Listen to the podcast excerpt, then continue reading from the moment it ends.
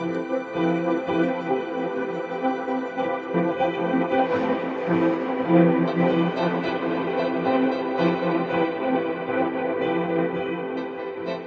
¿qué tal, queridos amigos? Bienvenidos a su programa Factor Económico dentro de este gran proyecto que es Radio 13 Digital, que es un proyecto que ha ido adquiriendo cada vez mayor importancia. Ahora ya nos pueden encontrar en Spotify, en iTunes, en las diferentes eh, también eh, maneras de hacer tu streaming eh, a nivel de cadena de radio nacional. Y bueno, sin duda se está posicionando como una de las cadenas de radio digital pioneras y más importantes del país. Así que gracias Radio 13 por este espacio y recuerda seguir Radio 13 Digital en tus redes y Factor Económico.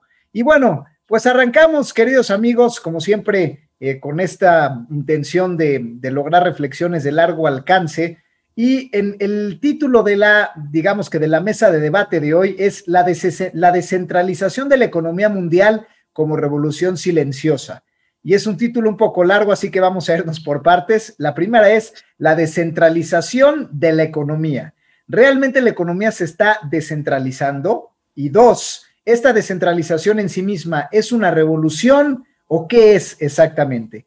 Y para ello abriré este, de alguna manera con algunos datos esta, esta plática para después dar eh, paso a mis queridos amigos que ven en pantalla, nuestros queridos Chris Perla y Alan Birman las, estrellas de este show que también eh, pues nos aportan eh, gran contenido. Pero bueno, empecemos a explicar por el porqué del tema.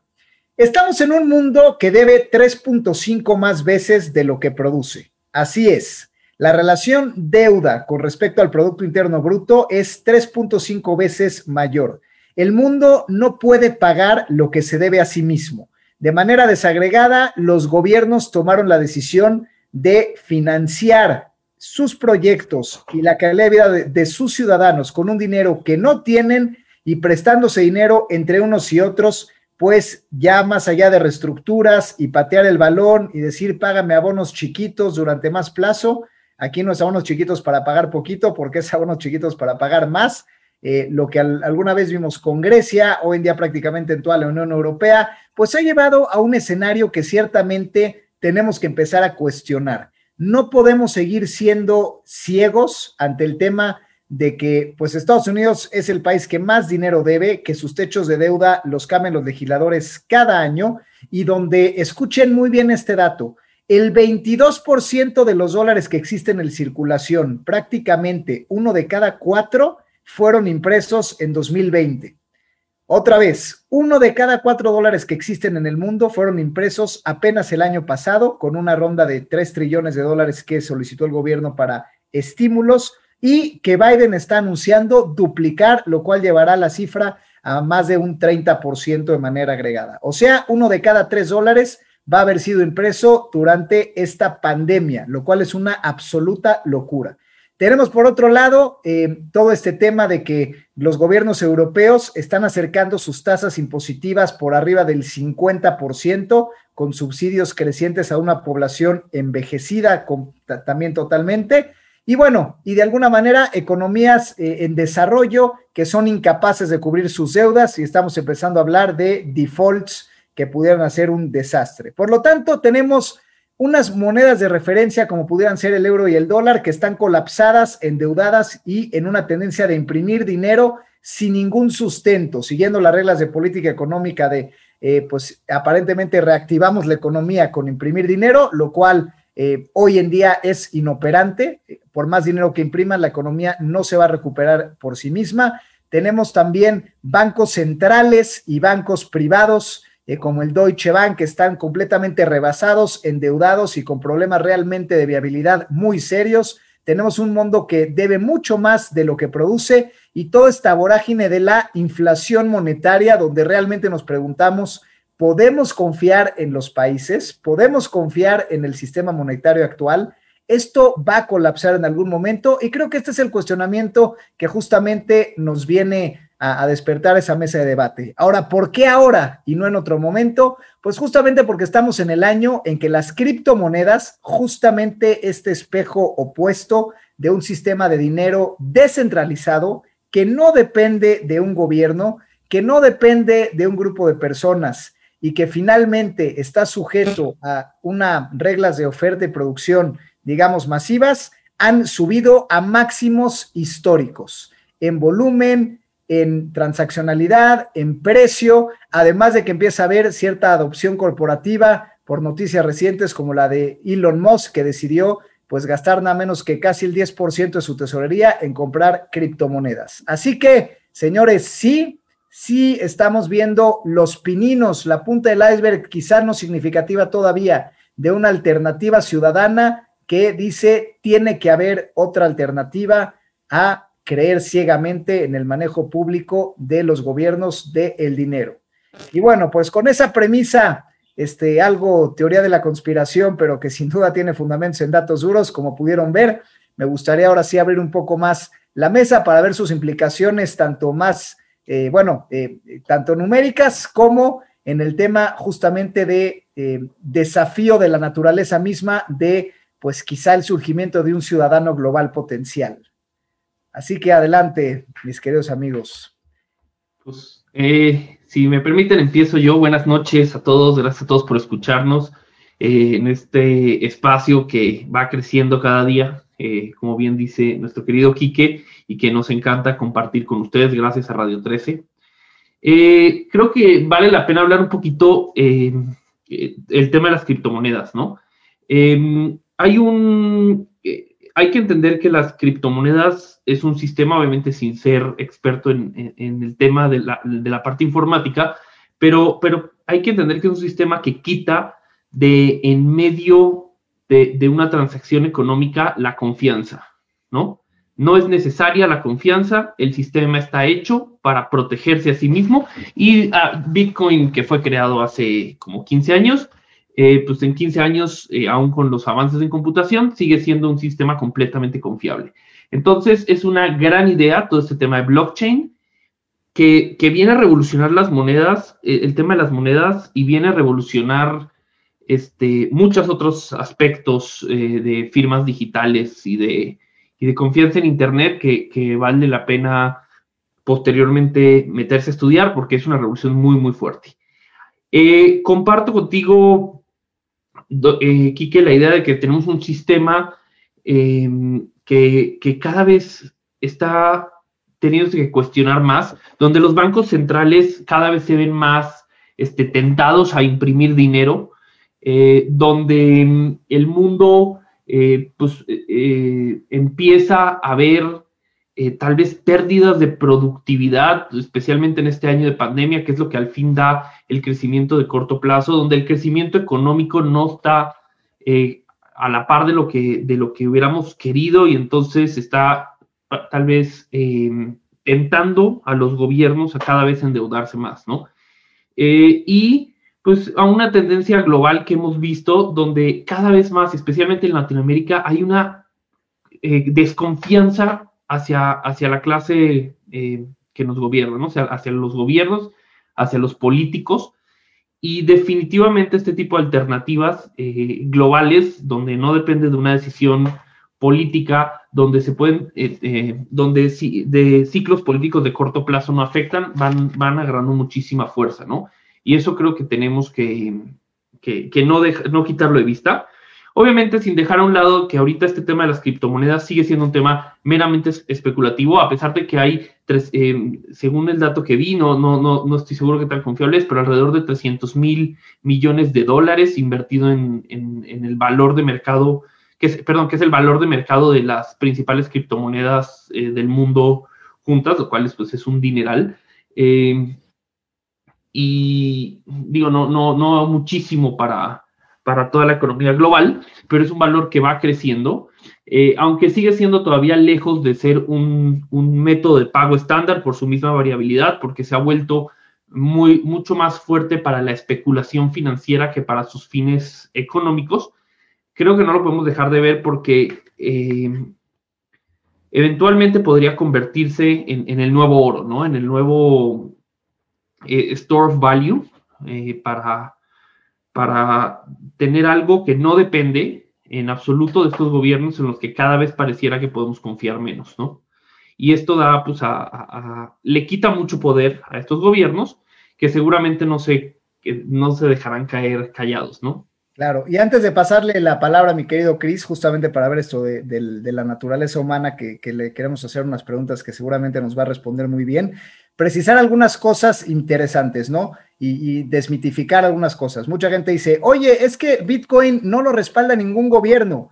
Precisamente, justamente por eso es confiable, porque no puede ser manipulado, ni confiscado, ni su producción alterada por ningún gobierno o ninguna persona. Bitcoin está limitado a 21 millones de unidades, las cuales se van generando en el tiempo de una manera completamente democrática a nivel sistemas, donde a, mayor demanda hay menor capacidad de producir criptomonedas. Esto lo explico cuando recién se estaba dando pues el minado que se le llama, que es el, ahora sí que la codificación de estas monedas, había cadenas donde podían, eh, digamos, eh, eh, minas en lo personal es crear, por decir una cosa, 12 bitcoins al día. Hoy en día solamente se pueden crear 3 bitcoins al día. Es decir, el sistema va generando escasez ante la mayor demanda y la mayor cantidad de bitcoins en el mercado. Es decir, es un algoritmo que aprende, que es autosustentable y que se protege en el tiempo. Entonces, no puede ser alterado. Es seguro. El tema de blockchain quiere decir que las cadenas de, las transacciones de esas criptomonedas son registrados desde su creación hasta quién la compró, dónde la vendió,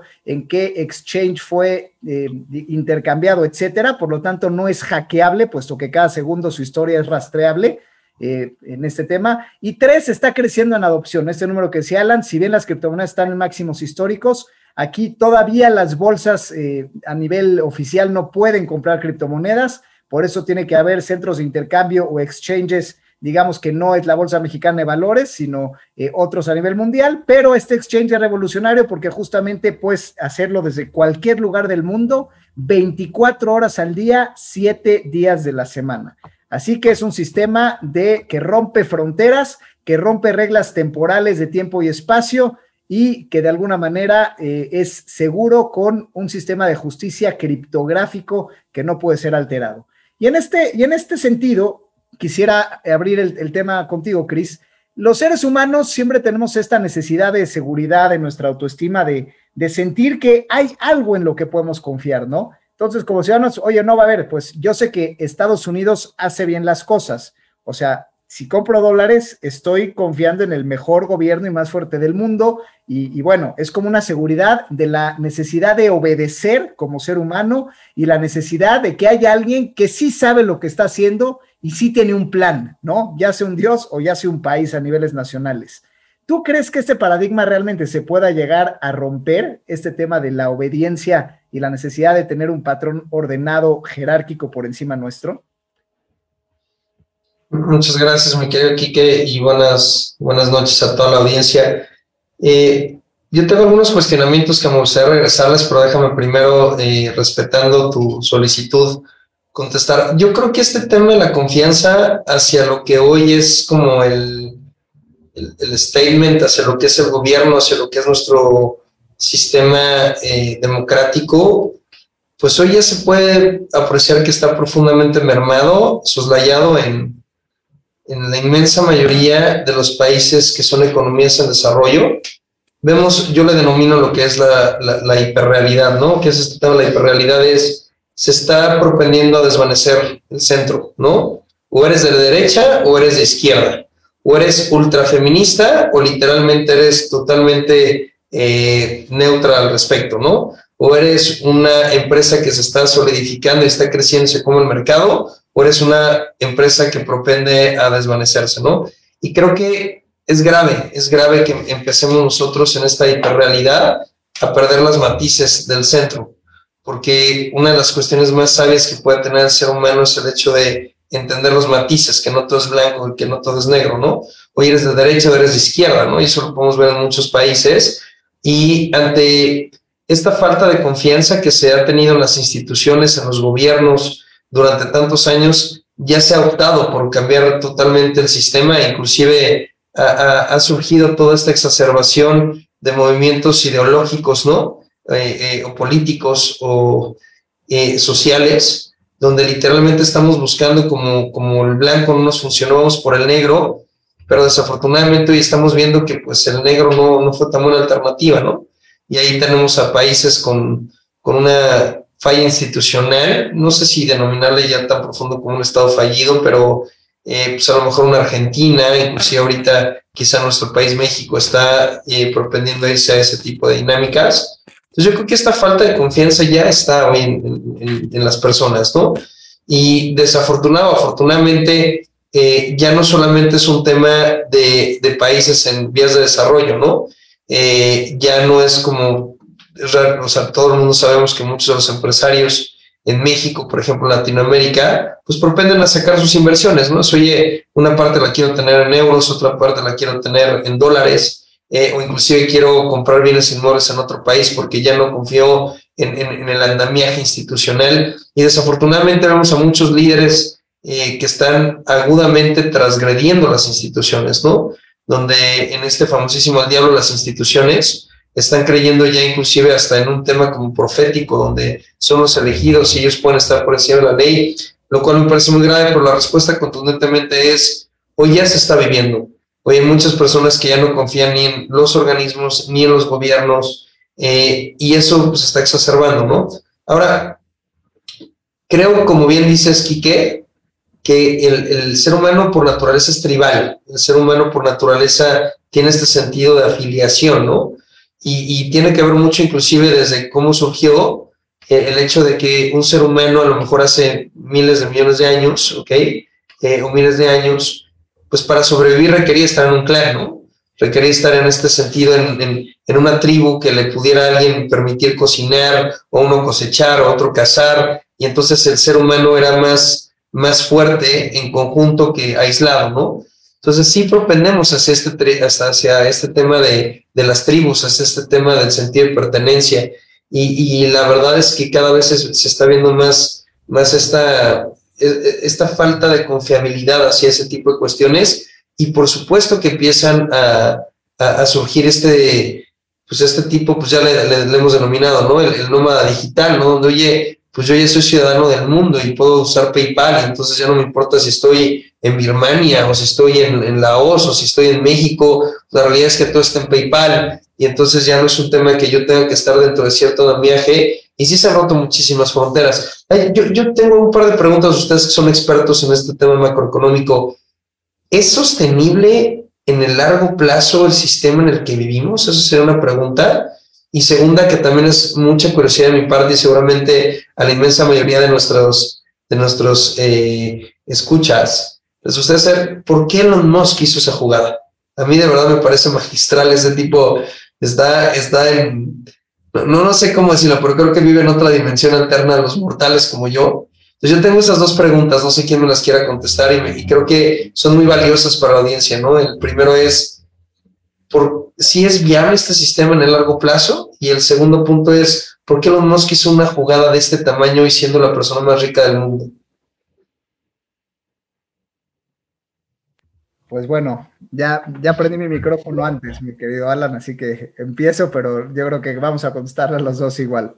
Este, bueno, pues al final, la pregunta sobre si, si el sistema es sostenible, digo, la premisa, eh, pues es que definitivamente no lo es, ¿no? Eh, y, y, justamente la, la consecuencia de esto es que tarde o temprano no vamos a poder vivir en un modelo subsidiado falsamente, donde la gente sin trabajar reciba dinero y los países, digamos que mantengan un estilo de vida a costa de lo que sea, ¿no? De imprimir dinero y de pedir dinero prestado. Este sistema pues simplemente es insostenible y no quiere decir necesariamente que sea negativo, o sea, el colapso del sistema no significa que, vaya, que se va a ir al traste todo, simplemente que justamente tendrá que haber nuevas relaciones de interdependencia entre los países con conciencia entre bienes comunes, o sea, se, vamos a caer en cuenta de que pues hoy en día, como todos estamos interconectados en el sistema intermonetario, de alguna manera si, si cae algún banco central importante y cae algún país importante,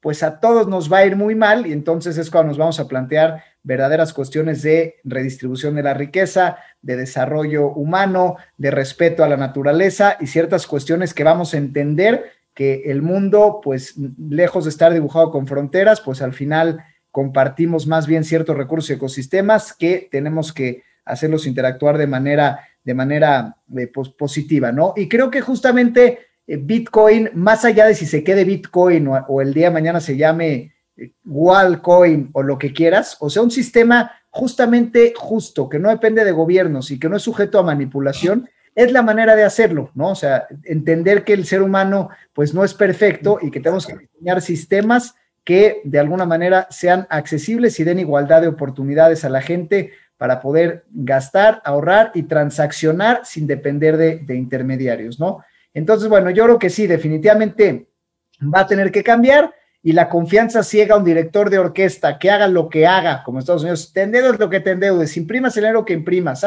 tengas las políticas que tengas, tú estás bien porque te llamas Estados Unidos, creo que eso es lo que se va a acabar, pero no está necesariamente mal. Y no es que va a venir ahora China, no. O sea, lo ideal no es que venga otro igual o peor o mejor, sino justamente que venga una mezcla descentralizada, eh, como pues varias cosas ya eh, funcionan de manera descentralizada, donde normalmente pues es, es, es mejor que suceda de esa, de esa manera y realmente nos dedicamos más pues a pensar.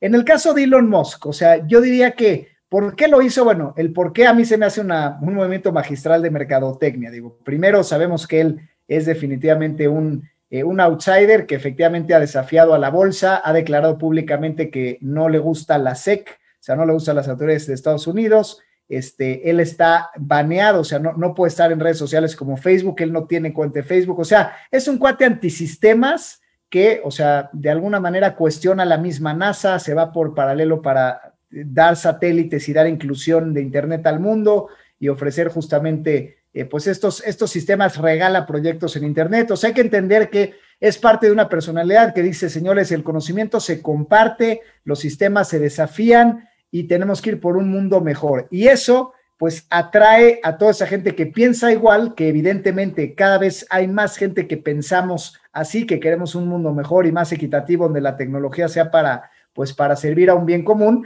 Y el día de hoy, pues si pensamos que esa generación va a decir, pues yo quiero un coche, pues así como Steve Jobs en su momento dijo, eres diferente y desafías la realidad, cómprate una Mac, pues es un movimiento de mercadotecnia magistral donde dice, señores, tú desafías al mundo actual, tú debes de comprar un Tesla. Entonces, de entrada, creo que es un movimiento magistral que al mismo tiempo, en lugar de gastar en publicidad, al invertir de alguna manera en tesorería de Bitcoin, pues además va a ganar dinero por esta inversión, ¿no? O sea que no nada más no le costó, sino que aparte va a multiplicar su dinero varias veces. Entonces, magistral. Sin embargo, no quiere decir que, se reduzca solamente a eso. O sea, su momento tiene importancia porque es la primicia, que no la empieza él, pero sí es el más sonado, de la adopción corporativa a gran escala del sector privado, donde el sector privado levanta la voz y dice, oye, a mí me sobra dinero en mi compañía, yo quiero que parte de mi dinero esté en Bitcoin y no en dólares. Y esto sí es un desafío. Digo, hay una compañía que se llama MicroStrategy,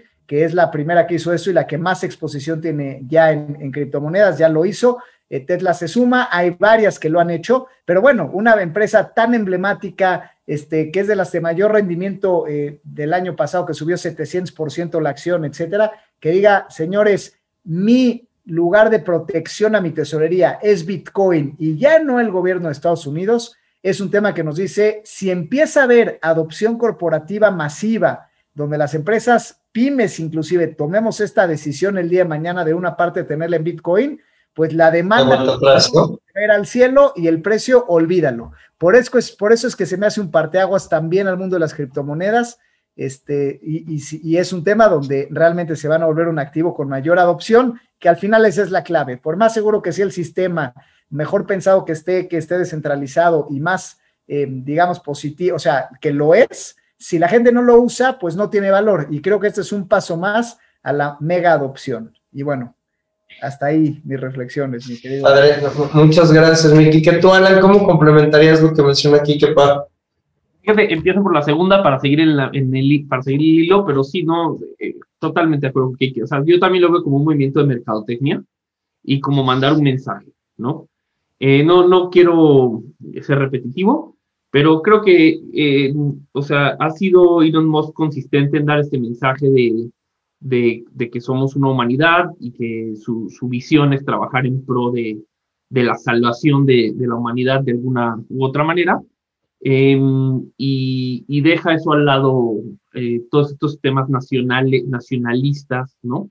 que inclusive en algún momento, curiosamente, se le vio relacionado con Trump, ¿no? Al principio de la presidencia de Trump, que luego se alejó un poco, pero aún así creo que, que la idea es simplemente dar un mensaje y es como una estrategia de marketing brillante que inclusive le puede generar directamente un resultado, nada más por el simple hecho de haber anunciado que compró, se subió muchísimo el precio del Bitcoin, ¿no?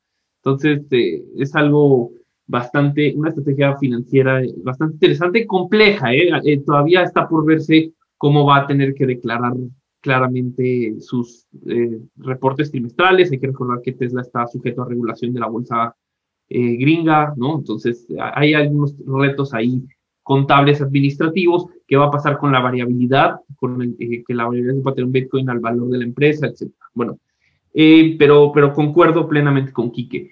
En el tema de la sustentabilidad, em, mira, al, final estos ciclos de deuda grandes existen y, creo que no es, o sea, sí es un problema de mediano plazo eh, que haya una sobreexposición a la deuda que va a generar una burbuja y va a generar un, problema económico, pero es algo que en el largo plazo me parece que, se va a corregir.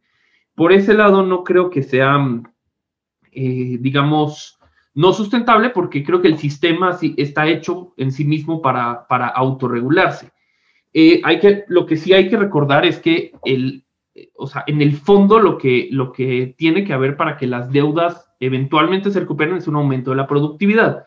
Ese aumento de la productividad sí lo ha habido, o sea, desde los últimos eh, de 500 años, ¿no?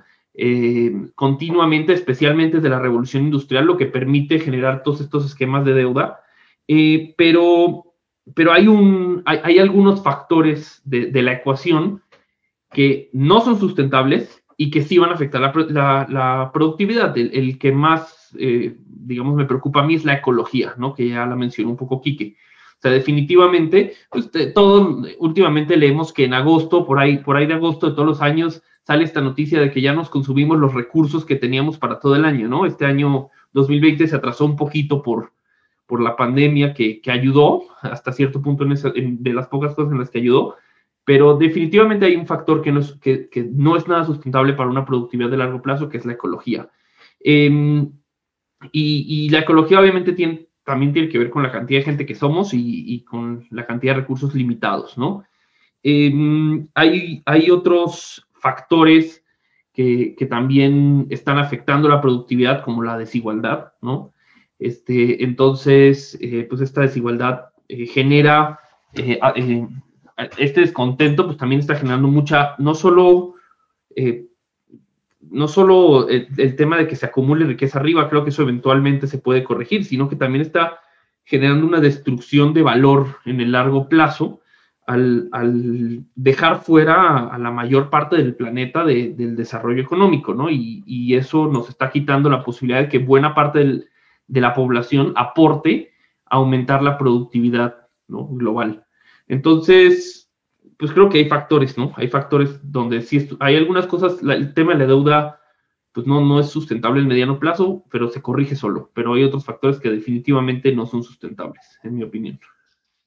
Creo, después, después de escucharlos, pues yo, creo que podremos sacar como dos o tres conjeturas. Es el sistema como está funcionando actualmente, claramente está propendiendo a ser ya totalmente disfuncional, ¿no? Y, creo que hay, posturas, ¿no? Es, oye, requerimos un Estado mucho más eh, eh, burocrático, mucho más fuerte, mucho más andamiaje para que las personas eh, realmente estén como, como contenidas, o dejamos un Estado laxo y dejamos que la famosa mano invisible del mercado sea la que corrija. Yo, cuando menos mi postura a título personal, es que debemos de poner candados a los seres humanos, ¿no? Lo que hemos visto a lo largo de la historia es que el ser humano sí propenda a los excesos y no forzosamente va a estar tomando decisiones con base en el bien común, sino en la realidad hoy día, en un sistema tan capitalista y individualista como el que vivimos, lo que se ha propendido a exacerbar es el hecho de una, un individualismo que no está contribuyendo a que el mundo sea mejor. De hecho, todo lo contrario cada vez hay más exacerbación de la riqueza en esta hiperrealidad, pues tienes a los ultra ricos que cada vez son más ricos y tienes a los ultra pobres que cada vez tienen menos, ¿no?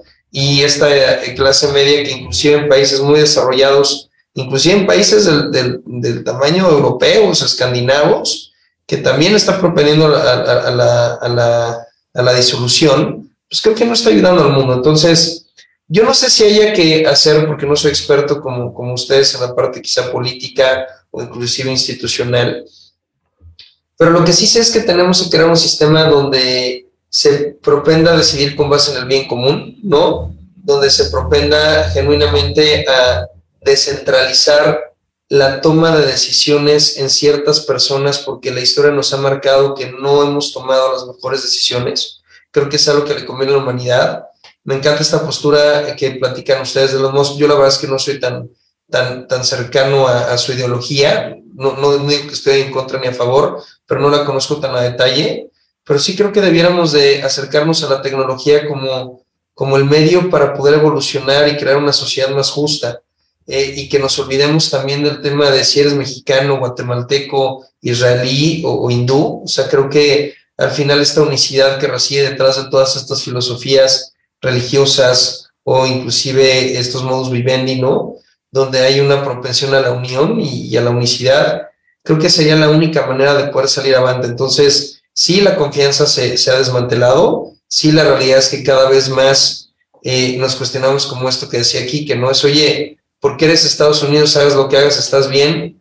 Pues hay inversionistas que ya no lo ven así, ¿no? Y hay inversionistas que, inclusive personas que dicen, oye, después de ver lo que, lo que terminó pasando institucionalmente hablando, o inclusive entre partidos, o cómo la realidad es que ya no hay este centro, y, este tema de cada vez me voy más hacia este lado o hacia este lado, creo que no está contribuyendo, pero sin duda creo que nos tendremos que asumir más como esta aldea global que, de la cual ya se ha, platicado. Y también este libro que, que, yo lo leí por ti, que el tema de Homo Deus, ¿no? De, de cómo vislumbramos la tecnología dentro del el humano, creo que también va a propender hacia allá y creo que es algo inevitable. O sea, creo que la tecnología va a tener, o sea, no va a haber una sola industria, actividad, sector eh, y parte de tu vida donde la, tecnología no se termine de ver inmersa, ¿no? Estoy totalmente convencido de ello y creo que nos convendría más bien ver cómo adaptamos eso en vez de cómo lo eliminamos. Esa sería mi postura.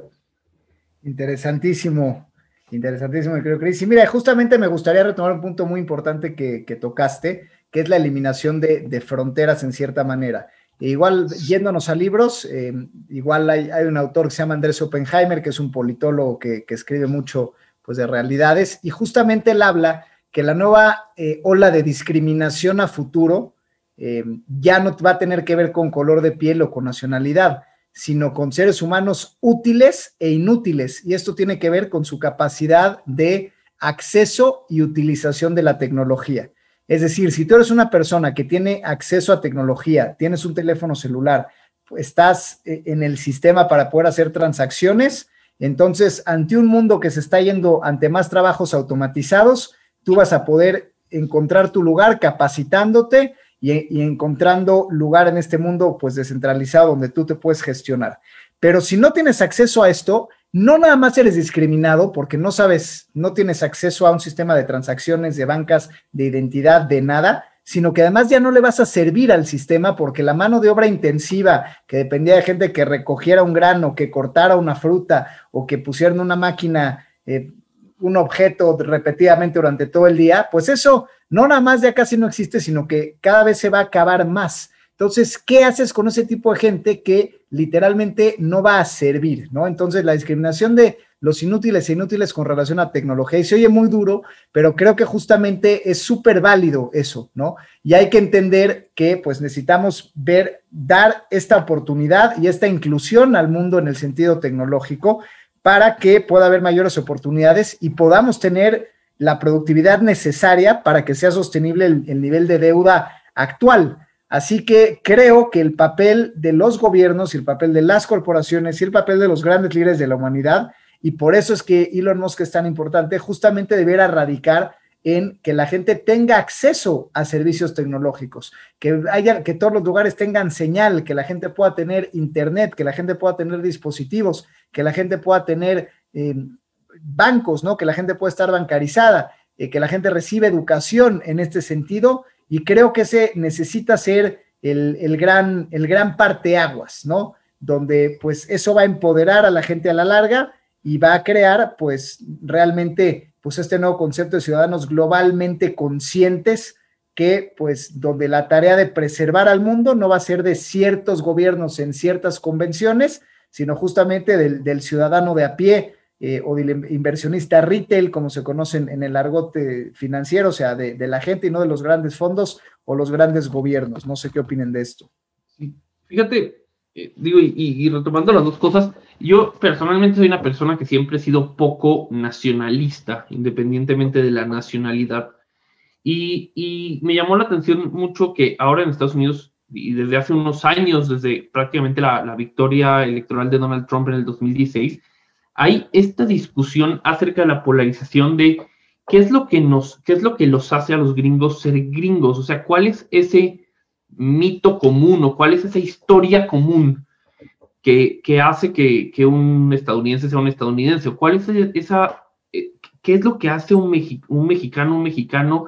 Y creo que e, e, esos temas, sí, sí hay unas respuestas, algunos historiadores les pueden dar, pero creo, Chris, luego podrás hablar más del tema, pero son cada vez más borrosas, ¿no? Eh, y eso es algo que me parece súper interesante. Eh, cuando el, la historia de, que nos une como, humanidad en un, en un solo planeta con recursos limitados y donde especialmente ahorita con todo este tema del COVID nos dimos cuenta que sí estamos en el mismo, no vamos a decir en el mismo barco, pero por lo menos sí estamos en el mismo lugar, eh, algunos con motor y otros sin motor, ¿no? Y creo que, que ah, para mí es algo que se ha vuelto mucho más poderoso eh, en mi manera de entender el mundo, eh, pues que mi relación con cualquier otra persona que está en este planeta que, con cualquier otra persona que está en el país, ¿no?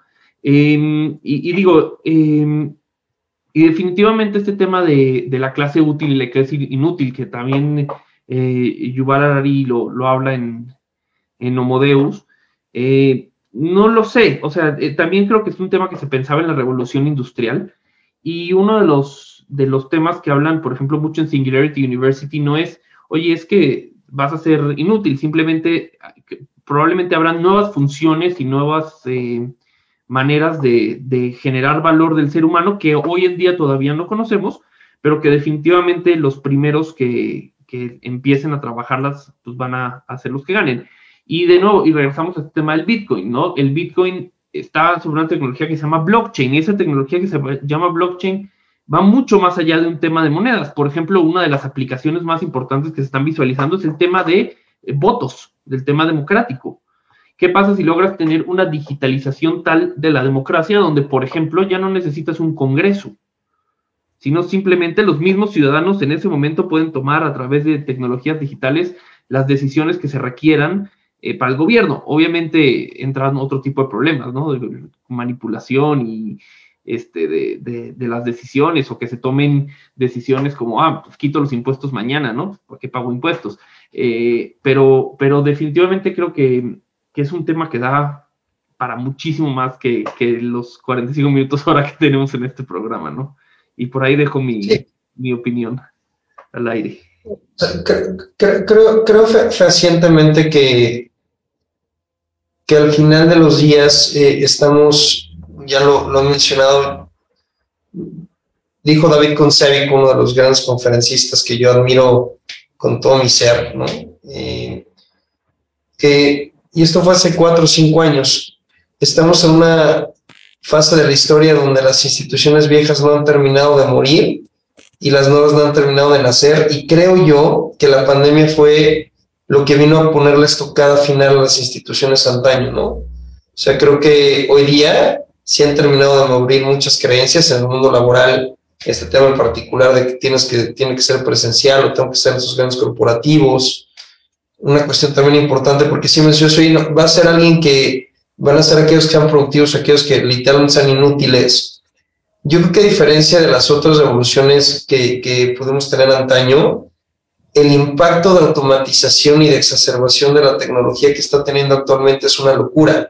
Inclusive también, eh, eh, ahorita que, acaba de salir, por ejemplo, el tema de, del nuevo conteo del INEGI, no sé qué, qué, tanto, qué tanto sabe nuestra audiencia de ello, pero bueno, hoy que somos 126 millones 14 mil mexicanos aproximadamente según ese conteo, eh, cada vez está habiendo menos tasa de, natalidad, ¿no? Hace 10 años eh, a hoy, o sea, bajó creo que de 3.1 o de 2.6, no recuerdo bien, a 2.1, y en, ciudades como por ejemplo la Ciudad de México eh, es donde más fuertemente ha caído la tasa de, natalidad, ¿no? Donde la gente se está cuestionando este tema de si forzosamente tengo que tener hijos.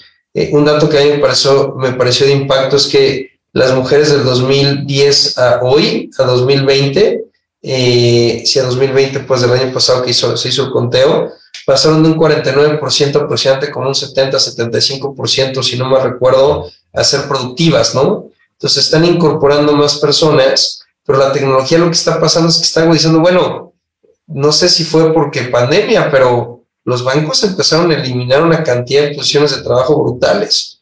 O la realidad es que se calcula que, como bien dices, eh, mi querido Alan, que va a haber una compensación de esos puestos perdidos por nuevos talentos, pero inclusive los nuevos estudios de Europa dicen que ese comportamiento sostenible durante cuatro o siete años donde todas esas posiciones reemplazadas, digo más bien desplazadas, serán compensadas eh, con nuevo, pero después de 7, 8 años eso ya no funciona.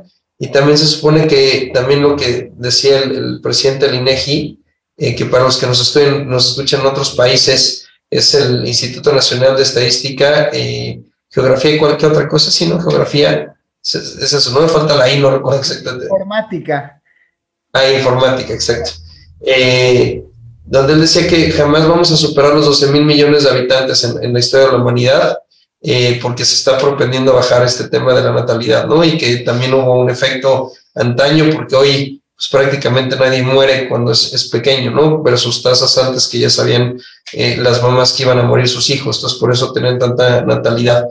Yo, yo, yo creo que al final de los días este, este derribo de, de, de estas instituciones hoy día el tema de cómo la tecnología está incidiendo ya en absolutamente todo lo que hacemos, el hecho que hay muchas personas que sí nos asumimos más bien como, pues soy un, ciudadano del mundo y, ya puedo estar aquí allá, y que inclusive lo que sí es una realidad, ¿no? La pérdida del valor adquisitivo del dinero y sobre todo de los salarios es una locura, porque entonces yo, por ejemplo, hoy, por ejemplo, en GA, pues tengo gente contratada en Querétaro, ¿no? Y se están postulando gente de, del interior de la República, donde a lo mejor el sueldo que yo quiero ofrecer aquí de 10 mil pesos, por decir cualquier número, y pues aquí en la Ciudad de México era muy poco, pero hoy a lo mejor en Morelia es bastante buen sueldo, ¿no? Entonces, la realidad es que creo que se están derribando estas fronteras tanto a nivel nacional como a nivel mundial, y, reitero, reafirmo esta postura, cuando menos es mi, perspectiva, eh, que sí debiéramos de propender a buscar de qué manera poner candados para que los seres humanos no, no cayéramos en exceso. Y si la tecnología puede ser ese camino y, descentralizar todo este tema de la economía que fue el tema del cual hablamos a través de sistemas inteligentes donde se prepondere más el bien común y se deje de lado un poco el tema de, del criterio del ser humano. Y entonces apostemos por instituciones más basadas en ciertos preceptos eh, más sólidos o transparentes, cuando menos para todos, creo que ese es un paso que ya se está dando, donde ya se ha derribado mucho la confianza en muchos sentidos. Y creo que cada vez sabemos más personas que buscamos un cambio eh, verdaderamente profundo en el sistema, ¿no? Pues espectacular. Y bueno, como ya estamos llegando a, nuestro, a nuestros últimos minutos, me gustaría que cada uno de nosotros pues dijéramos una frase justamente en relación a este cambio, ¿no? Y la pregunta sería sencilla, tú a nivel personal, hablando de nosotros mismos, ¿percibes este cambio y cómo reaccionarás a él? Y pues igual empiezo yo, pues bueno, evidentemente sí percibo que hay un cambio, de, para mí se trata efectivamente de una revolución silenciosa, eh, por detrás de lo que los titulares mediáticos alcanzan a percibir, que es justamente una conciencia de, ciudadanía global. Yo en lo particular me siento parte y mi chip ya cambió, que tengo que empezar a dejar de pensar quién es y cómo se llama y se apellida nuestro presidente o gobernador local y empezar a pensar más allá en cómo puedo interactuar con ciudadanos parecidos a mí alrededor del mundo para cambiar las cosas y romper paradigmas propios y ajenos en cuanto a mi contexto. Mi querido Alan. Fíjate que yo, de, mi parte, creo que la prueba más clara de que estos cambios vienen y vienen con fuerza es la enorme resistencia al cambio que se está viendo en el mundo, ¿no? Buena parte de, de todo el, tema de incomodidad, de protestas, eh, de protestas para ambos lados y la polarización que ya mencionamos, creo que viene de, de, este tema de un cambio que es muy fuerte para la mayoría, y, o no para la mayoría, es muy fuerte para varios y, y que los está haciendo profundamente incómodos. ¿no? Y yo definitivamente, pues creo que, es un cambio que, he buscado la manera de aceptar. Creo que personalmente me ha costado mucho trabajo visualizarlo en acciones concretas eh, que, han pasado poco a poco, ¿no?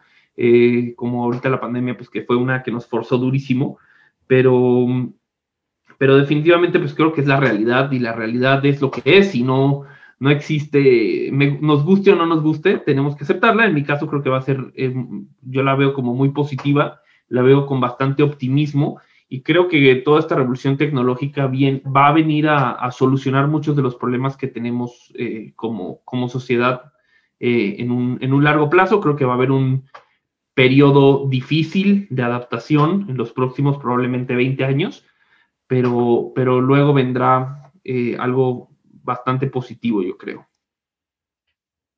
En, mi caso, concentrándome en la película, en la, película, ¿eh? en, la, pregunta que, mencionó aquí, que yo, a título personal realmente eh, a lo que me dedico es eh, exactamente a eso, a ver de qué manera podemos evolucionar a las compañías, sobre todo las, las compañías y sobre todo las personas, para que realmente podamos generar líderes y empresas humanas, ¿no? empresas conscientes. Eh, creo que debemos de hacer un cambio de paradigma y un cambio de sistema profundo donde pongamos a la persona al centro de todo lo que hacemos, ¿no? Es como generamos las condiciones para que la humanidad esté mejor.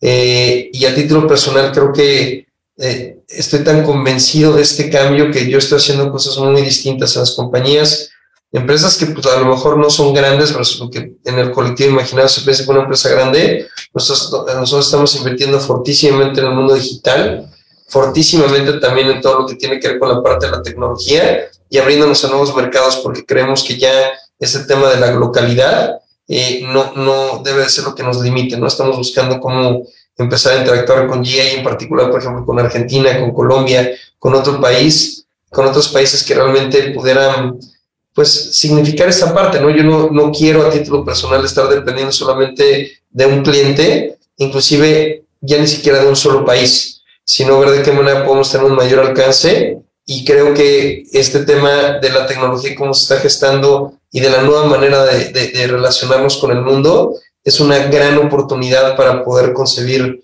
una, una, una, un nuevo sistema, porque yo creo que permanentemente estamos en cambio. ¿no? no es un tema de cambios, es un tema de ahora sí de transformar el sistema de fondo y creo que estos pasos hacia allá están haciendo que estas viejas instituciones cada vez se estén resquebrajando por dentro y creo que ya empezaron con, con este resquebrajamiento. Ese sería mi, mi, mi retro, mi querido Kiki. Pues espectacular programa, mis queridos Chris y Alan. Creo que dejamos a la audiencia con bastantes cosas que meditar y pensar. Y pues compártanos mucho, por favor, en redes sociales. Lo necesitamos. Queremos llegar a más gente, a más audiencia. Así que sigan a Factor Económico, denle like, compartan el podcast a sus amigos por WhatsApp, por donde quieran, los videos, YouTube. Estamos por todos los canales. Y bueno, pues muchas gracias. Nos vemos. Hasta la próxima.